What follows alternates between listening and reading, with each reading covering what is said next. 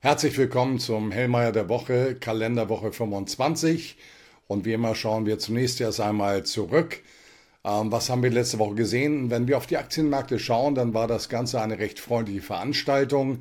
In der Spitze konnte der DAX sogar am Freitag die 16.400 überwinden, konnte das nicht halten und auch zu Wochenanfang jetzt stehen erstmal Gewinnmitnahmen im Vordergrund. Das gilt aber an sich für alle Aktienmärkte. Wir hatten grundsätzlich eine freundliche Woche und insofern ist auch die Gewinnmitnahme am Freitag dann verständlich, dass man erstmal Jetons vom Tisch herunternimmt. Ähm, schauen wir weiter. Was war sonst in der Woche los? Äh, die EZB gab dem Euro einen Anschub. Von 1,07 ging es hoch bis auf über 1,09 und wir halten auch die 1,09, weil jetzt Erwartungshaltungen im Markt sind, dass die EZB weiter erhöht, damit die Attraktivität zinstechnisch des Euros optimiert, während die USA eben eher in Richtung einer Seitwärtsbewegung bei den Zinsen zunächst einmal äh, votieren. Und äh, das war im Grunde genommen der primäre Katalysator für die relative Neubewertung des Euros gegenüber dem US-Dollar, aber auch gegenüber dem Yen. Äh, vieljährige Höchstkurse jetzt markiert. Was dabei ausgeblendet wird, ist die Rezessionsdebatte. Wir haben also eine Divergenz. Wir haben bei uns äh, in Deutschland, in Europa in der Tendenz äh, rezessive ähm, Entwicklungen, während in den USA Konjunkturschwäche dominiert, aber das Thema Rezession noch nicht hoffähig ist. Und wir haben auch andere strukturelle Probleme als in den USA. Dieses Thema der konjunkturellen Divergenz wird weitgehend im Moment an der Bewertung, äh, in der Bewertung der Devisenmärkte ausgeblendet. Aber was haben wir darüber hinaus bekommen? Wir haben äh, eine grundsätzliche Entspannung an der Inflationsfront. In der letzten Woche alle Inflationsdaten, die kommen, zeigen eine moderatere Inflationsentwicklung perspektivisch, auch weil die Erzeugerpreise, die Importpreise, diese ganzen Dinge, die sich dann zeitversetzt in die Verbraucherpreise hineinentwickeln, weiter unter Druck stehen. Das ist äh, grundsätzlich erst einmal als positive Tendenz hier anzumerken. Chinas Daten dagegen enttäuschten, aber das ist eine relative Enttäuschung. China ist immer noch die Lokomotive für die Weltkonjunktur. Und ja, die Daten haben ein Stück weit enttäuscht, aber China hat auch ein Stück weit entgegengearbeitet bei kurzfristigen Zinssätzen, eine marginale Zinssenkung um 0,1 Prozent umgesetzt. Äh, das ist nichts Großes, was bewegt, aber es zeigt einfach, dass anders als der Westen China Luft hat vor dem Hintergrund von Erzeugerpreisen im negativen Bereich im Jahresvergleich und nur marginal steigenden Verbraucherpreisen, dass man hier im Zweifelsfall gegensteuern kann und positive Zinsimpulse für die Wirtschaft eröffnen kann. Ähm, was gab es noch? US-Haushaltsdaten. Die äh, Gesamtverschuldung der USA hat erstmalig in der Historie die Marke von 32 Billionen überschritten. Und wenn wir uns mal die Daten vom Internationalen Währungsfonds anschauen, dann ist das schon eine prekäre Situation. Während wir im Bereich des Durchschnitts der Industrienationen Neuverschuldung haben, um die 4% meandernd, liegen die USA bei 6% plus. Äh, und das ist ein äh, Nachteil, der auch mittellangfristig auf den Leitwährungsstatus vor dem Hintergrund der geopolitischen Entwicklung, die sich auch nicht zugunsten des westlichen Bündnisses hier entwickeln, ähm, äh, belastend wirken kann. Also, das ist der Rückblick zunächst einmal. Jetzt schauen wir auf die Woche. Äh, wir bekommen heute den NAB Housing Market Index aus den USA. An sich haben die USA heute Feiertag. Erwartet wird, dass äh, der Index leicht steigt von 50 auf 51 Punkten. Wir kommen von unter 45 Punkten, also eine Stabilisierung an den US-Immobilienmärkten wird hier impliziert. Schauen wir mal, ob das auch so tatsächlich umgesetzt wird. Aus China morgen dann die Leitzinssätze für die, äh, für die äh, einjährigen und fünfjährigen Ausleihungen. Äh, dort gibt es keine Prognosen. Zuletzt für einjährige Auslagen bei 3,65 Prozent, für fünfjährige bei 4,30 Prozent. Ich erwarte ja nichts, aber es könnte eine positive Überraschung geben, eine marginale Zinssenkung auch hier um 0,102 Prozent, aber nicht favorisiert aber theoretisch möglich. Aus Deutschland die Erzeugerpreise dann erwartet nach einem Anstieg im Jahresvergleich von 4,1 Prozent per April jetzt nur noch 1,7 Prozent. Das ist genau das, was ich im Eingang schon erwähnte. Das heißt, die Einflussgrößen, die mittellangfristig auf die Verbraucherpreise wirken, sind hier rückläufig und das äh, ist positiv, aber es ist noch nicht die Lösung des Inflationsdilemmas bei den Verbraucherpreisen in der Gesamtheit. Ähm, dann schauen wir mal nach Taiwan. Äh, auch ähm, morgen am Dienstag, es kommen die Auftragseingänge im Exportsektor. Hier wird erwartet minus 20 Prozent. Mit der Zuspitzung der Taiwan-Frage, China-Taiwan-USA-Frage, ergibt sich für China im Bereich des, der Exporte seit anderthalb Jahren eine negative Tendenz und Größenordnung wie zuletzt minus 18,1 Prozent im Jahresvergleich jetzt erwartet minus 20 Prozent zeigen, dass dieser Konflikt um Taiwan der taiwanesischen Wirtschaft und damit den Menschen vor Ort nicht gut tut. Die Verunsicherung hat einen wirtschaftlichen Preis.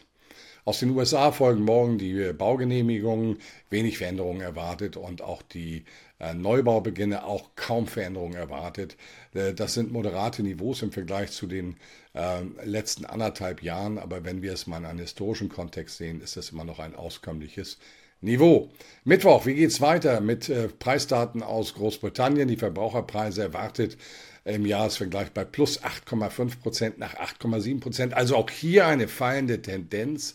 Aber das Niveau ist natürlich prohibitiv mit 8,5 Prozent, deutlich kritischer als in der Eurozone, viel kritischer als in den USA und noch viel kritischer im Vergleich zu beispielsweise China. Und das zeigt einfach, dass hier weiter Druck auf der Zentralbank ist, dass man Zinsen weiter erhöhen muss und das in einer prekären Konjunktursituation nicht wirklich hilfreich. Aus den USA der Hypothekenmarktindex dann ähm, zuletzt ein leichter Anstieg von 195 auf 208,8 Punkte. Das ist im historischen Kontext das niedrigste Niveau seit 1997 und äh, wir mehr anderen um die 200er Marke. Äh, dort erwarte ich auch keine nachhaltige Veränderung. Dann noch Zahlen aus Russland. Erzeugerpreise zuletzt minus 12,7 Prozent. Keine Prognose verfügbar. Aber hier sehen wir auch, dass das Inflationsbild ähm, bei Verbraucherpreisen auch plus 2,5 Prozent ähm, eben gegenüber den westlichen Ländern sehr, sehr entspannt ist und dass hier manche Rechnungen bezüglich der Sanktionen nicht aufgegangen sind. Wie geht es weiter am Donnerstag? Äh, Donnerstag steht die äh, Zinssitzung der Bank of England, des Monetary Policy Committee, im Mittelpunkt. Hier wird erwartet eine Zinserhöhung von 4,5 auf 4,75 Prozent. Ich sprach eben die Verbraucherpreise an. Das ist zwingend erforderlich. Damit ergibt sich ein Zinsvorteil des Fondes gegenüber dem Euro um 0,75 Prozent, wenn dann diese Zinserhöhung einsetzt. Ähm, damit kann man vielleicht am Devisenmarkt ähm, Stabilität generieren. Äh, Eurofunde um die 0,85, 0,86. Aber es ist eben ein weiterer Belastungsfaktor für die Ökonomie, die ohnehin schwach ist. Donnerstag, äh, wie geht es weiter mit dem Leistungsbilanzdefizit der USA? Zuletzt minus 206,8 Milliarden im vierten Quartal, erwartet jetzt 216,9 Milliarden Defizit.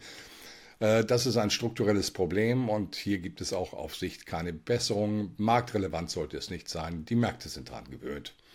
Äh, dann gibt es noch die Arbeitslosen-Erstanträge, zuletzt ein Ansprung, äh, Ansprung auf 262.000, jetzt 260.000 erwartet, Haken dran. Keine große Marktwirkung. Von der Chicago fährt der National Activity Index, ein Sammelindex aus 85 US-Einzelindikatoren. Hier für den Berichtsmonat Mai dann zuletzt 0,07, keine Prognose verfügbar meandert um die Nullmarke herum, mal Minus, dann wieder mal Plus. Das Ganze zeigt einfach ein unterproportionales Wachstumsbild. Das ist die beste Interpretation, die wir daraus ableiten können.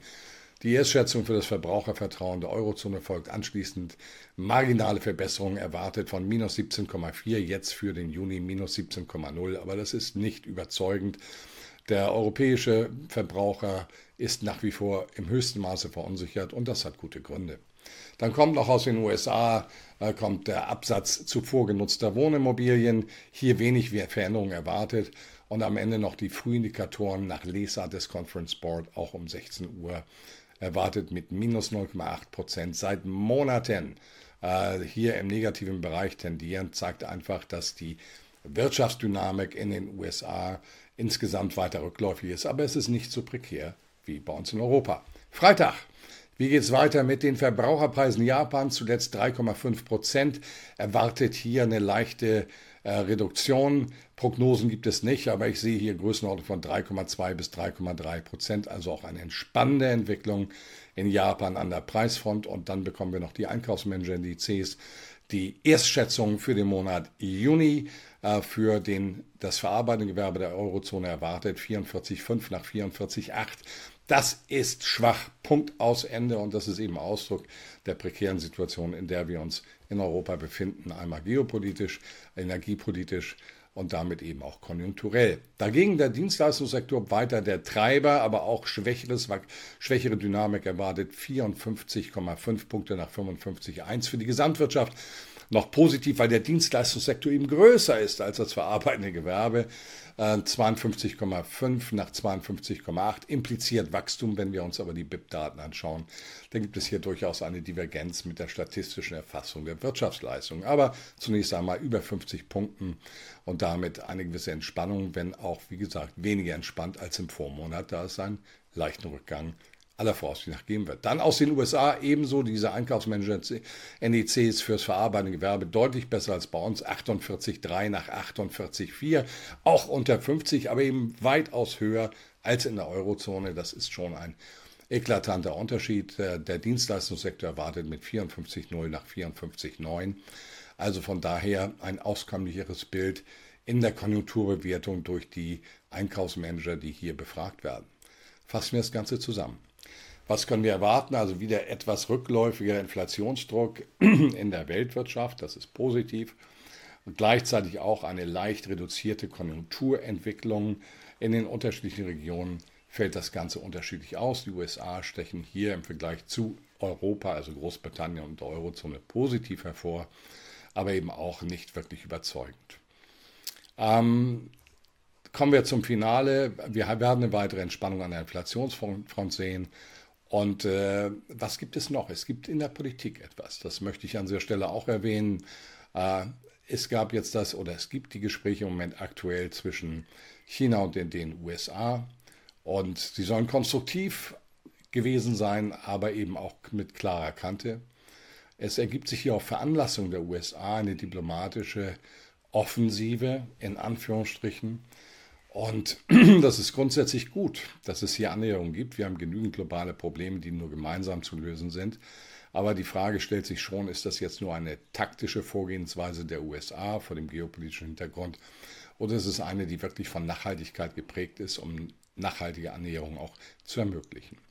Die Fragen stehen im Raum, aber dass miteinander gesprochen wird, ist positiv. Das ist zunächst einmal eine Annäherung und wünschen wir uns für die Welt eine bessere globale Politik die zur Friedfertigkeit ermuntert und damit wirtschaftlichen Kräften Aufschub verleihen kann. Dieser Hoffnungswert steht im Raum und ich wünsche Ihnen für diese Woche sehr viel Erfolg und freue mich auf Sie in der nächsten Woche. Vielen Dank.